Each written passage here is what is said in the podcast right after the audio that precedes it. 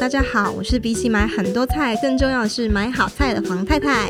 黄太太好，大家好，我是谣言追追追的姚组长。欢迎大家来收听黄太太的甜蜜蜜。哎，我今天想要问那个姚组长，请问你的早餐今天吃什么啊？啊，我早上啊通常会煮一颗水煮蛋，然后再打一杯打一杯果汁，因为这样子呢很好准备，然后吃起来很方便。而且我跟你说啊，水煮蛋其实哈很吃得出鸡蛋的好坏哦。哎，是这样吗？因为像合作社的鸡蛋啊，吃起来蛋味就比较浓，也比较香。我跟你说，你如果不要煮成全熟，煮成有点半熟的溏心蛋，或是那种煎成太阳蛋，但中间不要 完全熟哦，哦，那个切开来那个浓稠感觉很明显，沾一点盐啊，或沾点酱油都很好吃哎。哎呦喂呀，我的口水真的是要流下来！我们姚组长真的是鸡蛋达人哎哎，那既然你这么懂蛋啊，姚组长，我想要问你一个高贵蛋的问题，你有听过香槟鸡蛋吗？哎呦，这种冷僻的问题问我就 又来了，冷僻达人姚组长。对，我跟你说哈，什么叫香槟蛋呢？它不是真的是鸡蛋里面放香槟酒哈，是其实呢有一种巴西蘑菇呢，就叫做香槟蓉。那那香槟蓉啊，把它加到那个蛋鸡的饲料里面呢，让母鸡呢吃下去之后呢，然后再配莫扎特音乐，它这样子产出来的蛋呢，就叫香槟蛋哦。哎，我们姚组长真的是不愧是建中出身，知道那个字念香槟蓉，不是香槟儿哦。嘿，真的是很厉害。之前呢、有听过他们就是这个鸡蛋是获选为国宴的鸡蛋，哎，不是随随便便可能走在路上就可以买得到的，一颗也要五十块钱呢。哇，这么高贵哦。对呀、啊。哇，那这样听起来有没有让鸡过得快乐？然后蛋的品质又好，又卖得贵，这样子感觉很不错哎、欸。所以我觉得啊，重点还是要回归，到底是让鸡过什么样的生活，它才会快乐，对不对？对，那我来跟大家介绍一下哈。鸡的天性是什么？因为我属鸡，这个我很熟。哎呦，好，来第一件事情哈，哎，大家不要猜我年纪哈，我们来讲 鸡就好。马上来算，大家数手指头数出来。好，哎，第一件事情哈，因为鸡是鸟类嘛，所以呢，其实它们晚上习惯睡觉呢是飞到比较高的地方，所以呢，那个鸡舍里面呢有架子、有楼梯呢，或是有两层楼，让他们晚上的时候呢往高处的地方休息。你看嘛，就俗话有说嘛，人往高处爬。爬我跟你讲，鸡睡觉也是往高处爬。而且呢，瑞典呢有科学家有实验，不是英国实验哦，是瑞典的实验哦。他们有有设计一个东西，就是它的那笼子里面有两道门，一道门后面是饲料，那另外一道门后面是栖架，然后就让鸡去推那个门，就他们发现呢，鸡啊推两道门都愿意用一样的力气去推它们，那就代表说对鸡来说呢。吃饲料跟有栖架休息是一样重要的事情哦。哎，真的是很厉害耶！另外啊，因为我们今天聊的是鸡蛋，我们特别要讲的就是鸡喜欢在什么样的地方产蛋？它喜欢在让它可以觉得安心，然后比较隐秘的地方，然后可以产蛋。就像猫啊喜欢纸箱，那鸡它也有它喜欢产蛋的地方，就是要让它顺着它的天性去发展。建议呢，你就要设一个产蛋格、产蛋箱，或是摆个盆栽在那附近，鸡啊它就动咚。咚咚咚咚，就会跑过去生蛋喽。而且你看，这样一下下都下在纸箱里面，哎，你这样一次捡蛋也是比较方便呢、哎，我再跟你补充一下，刚刚科学家我还没讲完哈。还有喂呀，科学家真的很爱让鸡推门，你知道吗？他们让鸡啊，就是如果有产蛋箱前面有一个门的话，鸡也愿意推一到两公斤，只为了到一个隐秘的产蛋箱去生产哦。哎，这真的很不容易。你看，像人类要做到这件事情，你就已经要临盆了，然后你还要推开两公斤的门，真是一件困难的事情。那另外一个呢，就是有关于鸡的天敌，人都会有天敌嘛。要助长，你的天敌是谁？谁呀？这不就是我太太吗？还要问吗？哦，so this 呢？对，我老公的天敌也是我。那这个鸡的天敌是什么？有老鼠，有蛇，甚至呢，等到鸡它长得比较大了之后呢，还会有狗来吃它。哦，这个真的是养鸡农的噩梦。所以呢，有农民来建议哈，说这个鸡笼，嗯，如果是用围网的话，一定要把它深深的插在泥土里，要插深一点哦，因为狗土挖一挖，它就会过来了，然后就把鸡吃掉了。嗯，那鸡除了逃避天敌之外呢，其实他们也很爱晒太阳，但是他们又很娇贵，因为淋雨会感冒生病。所以呢，嗯，如果养鸡的笼子呢，最好呢要一半哈能够遮阴，屋顶要遮阴，但是呢还有一半要透光，让他们呢可以下雨的时候躲进去，但是平时也可以出来晒太阳。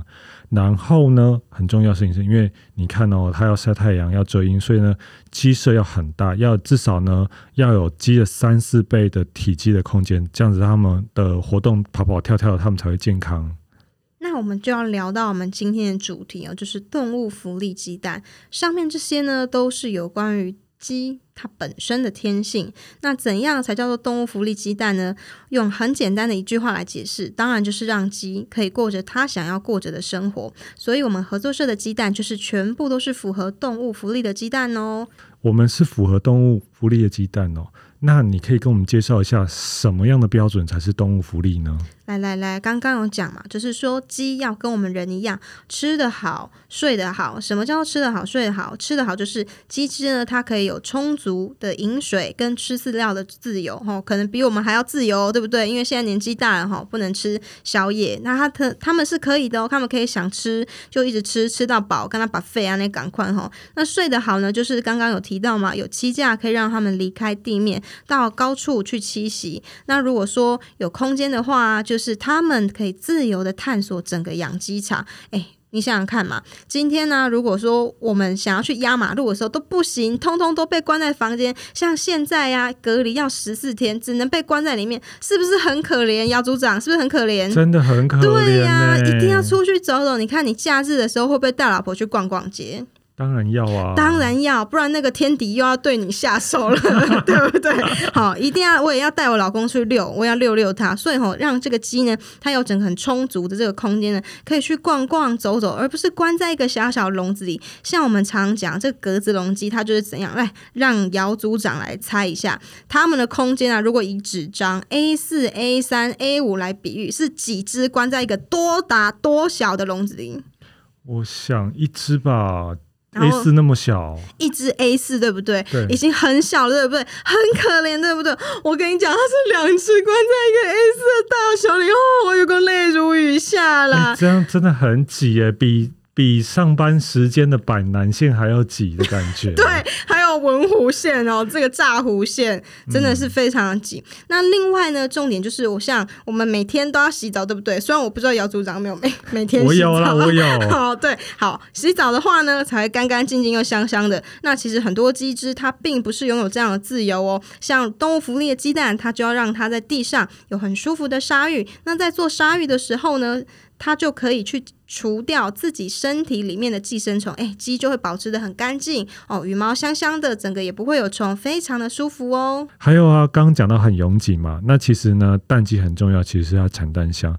那鸡的天性呢，喜欢在隐蔽的、隐蔽的地方生产，所以呢，有一个这样产蛋香是很重要的事情。对啊，我想哦，这个动物福利鸡蛋介绍到现在，就要用人性哦，天性这种比较哦。符合人道的方式去想，你想哦，今天我们人生小孩，诶，我们会想要在公共厕所生吗？当然不会啊，我们想要在一个安心、然后隐秘、让我们舒服的地方去生产，所以我们怎么可以给鸡不好的生活呢？对啊，我就没有办法想象，我如果在早上的文湖县生小孩是什么感觉。对，你这样讲，真的大家能够更同理鸡的生活哦。还有一件很重要的事情哈，大家可能不知道，其实啊。蛋鸡呢会被强制换羽，强制换羽是什么呢？其实就跟人断食一样呢。呃，饲饲主呢就会停止供应饲料，而且不给水。更恐怖的事情是，他也不给他光照。哦，拜托，这就跟集中营一样哎。对啊，很恐怖。这个集中营，你看到、哦、人在集中营会感到痛苦，但鸡在集中营一样哦。对。那这这这这么痛苦之后呢？它的结果就是它全身羽毛会掉光光。很惨吧？然后呢？可是它换羽之后呢，就很奇怪的事情是，很多的鸡的产蛋量呢就会达到一个高峰。哎，欸、就它的这个生理机制呢，被被饲主发现之后，饲主就这样子来对待它，结果造成说，哎，比较虚弱的鸡可能会死掉。然后呢，没有死掉的鸡呢，体重也会下降百分之三十。结果你看，这么不人道的做法，只是为了让鸡再多生一点蛋而已。天呐，那撑不下去的蛋鸡，不就只能怪自己红颜薄命了吗？太可怕了，完全不能接受，简直啊，就像在进行这个饥饿三十。而且重点是饥饿三十，它还可以喝水，然后也有光照，可是它完全没有诶，它完全过着是让它感到恐慌、感到害怕这样子的生活。这个鸡这么不快乐，生出来的鸡蛋想也知道就不会健康啊。那这样子的鸡蛋，大家还敢吃吗？对啊，所以哈、当我们站在货架前面哦，看那一盒鸡蛋的时候，你要想的事情是，这每颗蛋啊都是蛋鸡。一颗一颗生出来，他们不是这种自动贩卖机，你按一个按钮投一个饲料，哎，鸡蛋就生出来的哦。其实他们都是每个生命的产物哦。好，说到这里就要介绍今天的干妈出场喽。干妈是谁呢？我们想要介绍两个系统的鸡蛋，这个呢跟我们主妇联盟的形象非常搭配。第一个系统就是快乐主妇系统，那它就是属于这种平饲的。饲养方式的鸡，这个简单来说呢，它就是住豪宅哈。你可以想象一下，现在一般那种格子笼的鸡，它就是住在根本就不是豪宅，根本是雅房哈。而且啊，雅房还会有地方可以让你尿尿便便，没有那个雅房都让你就地解决啊。如果是没有动物福利的鸡蛋，姚组长，你可以想象你自己就地解决的感觉吗？我觉得这样真的是很不人道，很不人道，对不对？嗯、但是我们快乐主妇一种没有，它真的很快乐。你有舒服的豪宅，不只是小套房，不只是。小雅房，而且它是大豪宅，平视系统。刚刚讲的动物福利，专播龙五咖喱川雕雕，我们的西湖畜牧场，还有我们的茂林畜牧场，还有茂勇畜牧场，这几个鸡蛋呢，我们就属于快乐主妇系统的鸡蛋。第二个系统呢是优质放牧系统，好像这种我老公啊，整天都喜欢在山上跑来跑去的这种，有你就可以想象一下，你就是家里面是豪宅，那有很大的前庭跟后院哦，每一只鸡过的生活都是像阿尔卑斯山的少女这样子，这就是属于我们的优质放牧系统啦。那要唱一下真善美的那个主题曲。好的，来一下。OK，好，所以我们有两种鸡蛋属于优质放牧系统。第一个是我们的有助畜牧场，第二个是我们的永兴畜牧场。这两个鸡蛋呢，就是属于我们的优质放牧系统，所以呢，可以让我们的社员去做选择。如果今天你想要选豪宅鸡，就要选哪个系统？豪宅鸡当然是。呃，快乐福利系统 是快乐主妇系统，快乐主妇。好，好，那如果说是这个放山鸡，就是选择优质放牧系统，就是安内啦，加简单吼。哎、欸，那这时候又有 call in 进来了，要 call in 来了来了，对对对，你要跟我讲一下。哎，我想要问一下吼，就是不管是蛋壳或是蛋黄，颜色都是比较偏橘红，哎，那是不是因为它颜色长这样，所以它就是比较营养呢？对，没有错，很多人都讲说，哎、欸。红色蛋是营养比较多哈，那其实这是一个误解，这个冷知识要跟大家讲一下。冷屁王又来了。没错，我跟你说哈，其实蛋壳跟品种比较有关系啦，因为台湾土鸡通常都是褐色的羽毛嘛，那它生出来的蛋呢，其实就是褐色的蛋。嗯、那呢，国外的鸡种呢，就是莱亨鸡，它是白毛嘛，所以生出来的蛋就是白色蛋。哇，真的是小孩不能偷生。对，鸡蛋也不能偷生哈，所以呢，其实。鸡蛋蛋壳的颜色呢，是品种的关系，那蛋黄的颜色呢，其实是跟鸡吃了什么饲料有关系哦。哎、像我很多祖父朋友啊，都是比较喜欢买这种橘红色的鸡蛋。对，因为红蛋呢，大家觉得说啊，一定是蛋黄比较浓，比较好吃哈。但呢，其实哈，我们去问了生产专员哦。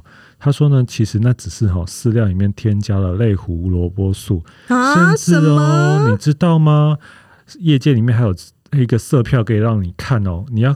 吃哪一种蛋黄都可以用色素调出来。哎呦，我的天！难怪我觉得我左边那两个设计看起来每天都很累，感觉我去兼差耶。对呀、啊，晚上都去机场工作。哎呦，原来我们吃到的都是色素，不是营养哦。对，所以呢，像色素这种不是必要的东西哈，我们合作社呢就不会喂给鸡吃。没错，合作社的理念绝对不会喂给鸡吃。对，这样子鸡呢没有吃到色素，它没有负担。那社员吃蛋呢也不会有负担，所以大家。大家千万要记住哦，不要看蛋壳，也不要看蛋黄哈。哎呀，像为什么我们的鸡蛋不用冰呢？如果说啊是外面那种洗选蛋，它就是要冰；但是合作社的它都是非洗选蛋，基本上啊就是这样的。在蛋壳的外面呢，还有一层薄膜，这个薄膜啊就是可以保护鸡蛋不会被外来的细菌感染，以及呢，这个鸡蛋里面的水分也不会流失哦。哦，那为什么我们不洗蛋，但鸡蛋看起来是很干净呢？这个清洁部分，我觉得我们生产者真的很棒棒诶，因为啊，你想哦，鸡蛋在刚下出来的时候，是不是热热的？这个时候热热的啊，它就可以很轻易的去。去除掉这个蛋壳上面的附着物，把这些鸡蛋上的鸡毛啊，或是其他一些小小的粘着物，把它去掉。那这样子呢，就可以既去除这些东西，又可以保有鸡蛋那些原来就有的保护膜哦。因为如果是用洗的话，把那些脏东西洗掉，可是把保护膜也洗掉了，对不对？没错，就是这样子。所以啊，这个洗选蛋的保存条件跟常温蛋哪一个优秀？当然是没有洗选的蛋哦。好哦，这个真的很卡，没关系，我们继续下去。简单来说，就是常温蛋，合作社的常温蛋就是得免啦。在一般的这样的状况下呢，这种壳外面的膜可以维持一个礼拜，才会慢慢的被分解掉，失去保护里面的功能。所以啊，如果社员你真的真的不放心的话，建议你在吃之前先把它洗洗一洗之后呢再煮啊。记得哦，洗完之后就赶快要煮了，不然呢、啊，你看你洗了，然后你又失去那个薄膜的保护，细菌一样跑进去蛋里面嘞，这样就盖不好。对，来讲这么多哈，相信大家都已经知道了哈。鸡呢过得好，其实我们才有好的蛋可以吃了哈。对，而且其实不止鸡啊，像。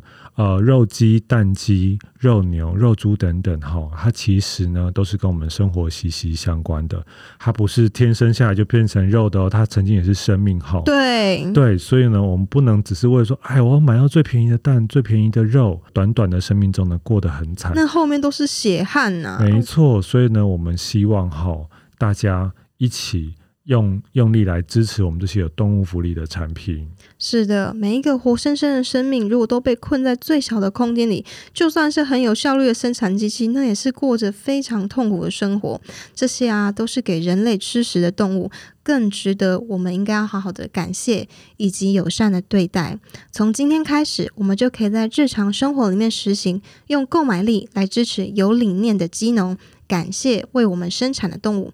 尊重生命，可以从买一盒动物福利鸡蛋开始。我是黄太太，黄太太甜蜜蜜，今天就到这边结束了。好，我是姚组长，大家下次见喽，拜拜，拜拜。